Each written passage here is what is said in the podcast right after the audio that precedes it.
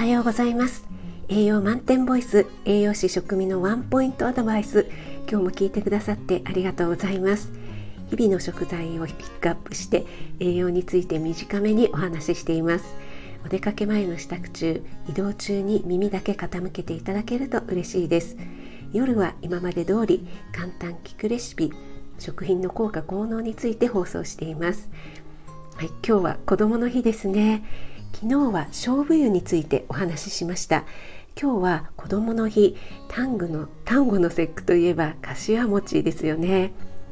柏餅に使われる柏の葉。柏の葉っぱは新芽が出ない限り古い葉っぱが落ちないということから家が絶えない後継者が絶えないっていうね、えー、縁起のいい木というふうに考えられていました。そして柏の葉は香りが強いので邪気を払うというふうにも言われていました、えー、昔の人の願いって、えー、子孫繁栄後継者が絶えない邪気を払うっていうものが本当に多いですよねそれだけ子供が生まれてちゃんと大きくなるまで元気で成長するっていうのは大変なことだったっていうことですよね。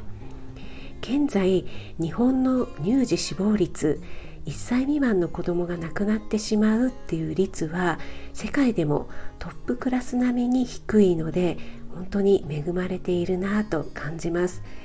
え自分が生まれてここまで元気でいられたことも奇跡ですし我が子がここまで元気に育ってくれたことも奇跡ありがたいことだと感謝する日にしたいなと思います。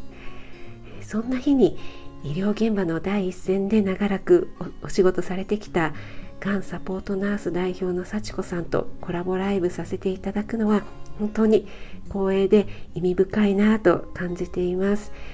えー、今夜はですね硬い話ではなくてゆるく職業あるあるの話などをしていきたいと思っていますので是非遊びに来ていただけると嬉しいです。今夜8時30分からです。お待ちしています。あなたが美味しく食べて美しく健康になれる第一歩を全力で応援します。フォローいいね押していただけると嬉しいです。5月5日水曜日今日も良い一日となりますように。お仕事の方は気をつけていってらっしゃい。